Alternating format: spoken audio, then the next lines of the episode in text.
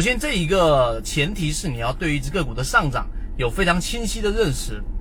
就像我们在讲的缠论，你对于一只个股它所处的一个位置，你要进行解构，它到底是在中枢啊，还是在我们上涨的一个走势，还是下跌的一个走势？它到底有没有发生背离？我们把一只个股分为三个不同的位置的买点，第一个是第一买点，第二个是第二买点，第三个是第三买点。那么实际上呢，第一买点是首先你要找到一只个股的中枢，它的中枢就是在多空对抗最频繁和最密集的这个区域，也就是我们前面教过大家的高点当中的最低点和低点当中的最高点构成的一个中枢位置。中枢之后快速的调整出现第一买点的这个就是背离，在次级别出现第一买点的第一个买入位置，这个位置的力度是不是最强呢？不是。因为这个位置在中枢之下，它的位置是很安全的。它至少按照趋势中完美的理论啊和实战，最终它会有一个反弹，它不一定是反转，它可能在下面又进行一个震荡中枢，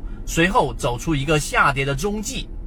这一定是要非常清晰的逻辑的。那么这种情况之下呢，可能只有一个小的利润，但它的空间呢可能很大，它的位置价格很低，所以它不是力度最大的买点。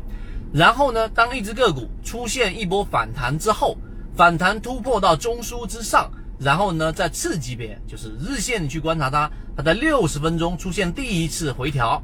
那么这种位置上呢，这个就是我们所说的第二买点，因为走势中完美，任何一个中枢也好，走势也好。它必须有三笔构成，所以当第一笔、第二笔下来的第一次回调的时候，这第二买点力度要比第一买点要更强。再往后是当它出现这一波上涨之后，然后形成一波新的中枢，第三买点发出来的时候，其实跟第二买点是类似的，也是同样在次级别里面找第一买点的再次回调。这种情况之下，整个上涨随时可能结束。然而，这个第三买点的力度是最大的。那有人就说，那我是不是就应该是去买第三买点的这样的一个个股呢？答案是否定的。真正力度最大的上涨，它反而发生在第二买点跟第三买点重叠的位置。